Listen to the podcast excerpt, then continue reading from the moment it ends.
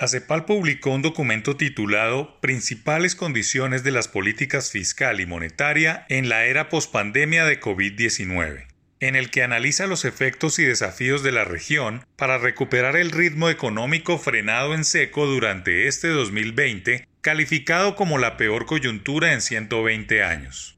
Para nadie es un secreto que hay efectos externos e internos derivados de la lucha contra la pandemia y su incidencia en el desempeño económico de la región, pero la receta con la que los gobiernos están enfrentando las cosas no es transversal y guardan bastantes diferencias de un país a otro. Las dinámicas del crecimiento son distintas. El estado de la economía mundial se manifiesta de varias maneras según los gobiernos. La trayectoria fiscal y monetaria hace que la región tenga una recuperación dispar. La evolución del mercado de trabajo y los precios varían de ciudad en ciudad. Por lo tanto, son las características de las políticas macroeconómicas y sus desafíos los que determinan el grado de contracción y la recuperación en cada caso.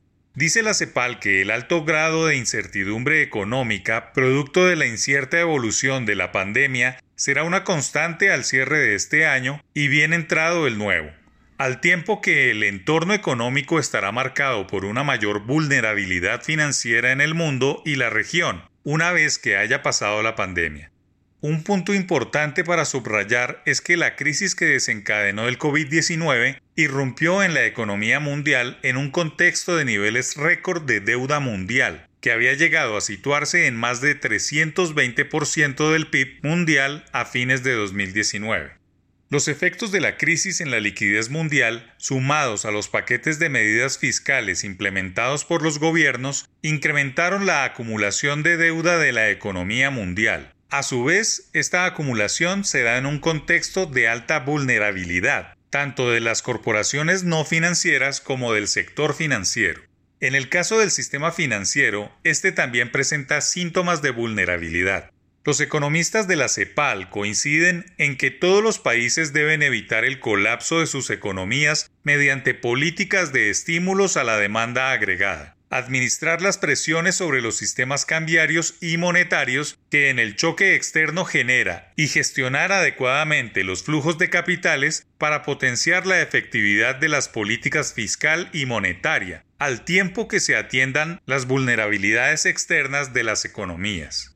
A su modo de ver, los gobiernos han actuado de manera pragmática y han decidido emplear todas las herramientas disponibles, convencionales y no convencionales, para enfrentar la pandemia y mitigar sus efectos en el sector real y la esfera financiera.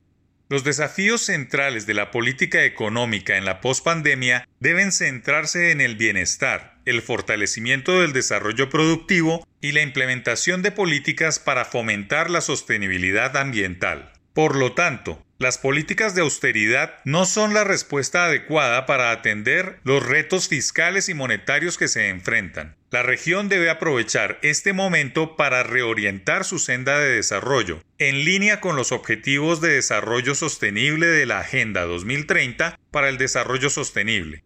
Es crucial generar conciencia de que las cosas están mal y pintan mal para la región, pero Colombia está haciendo lo que hay que hacer.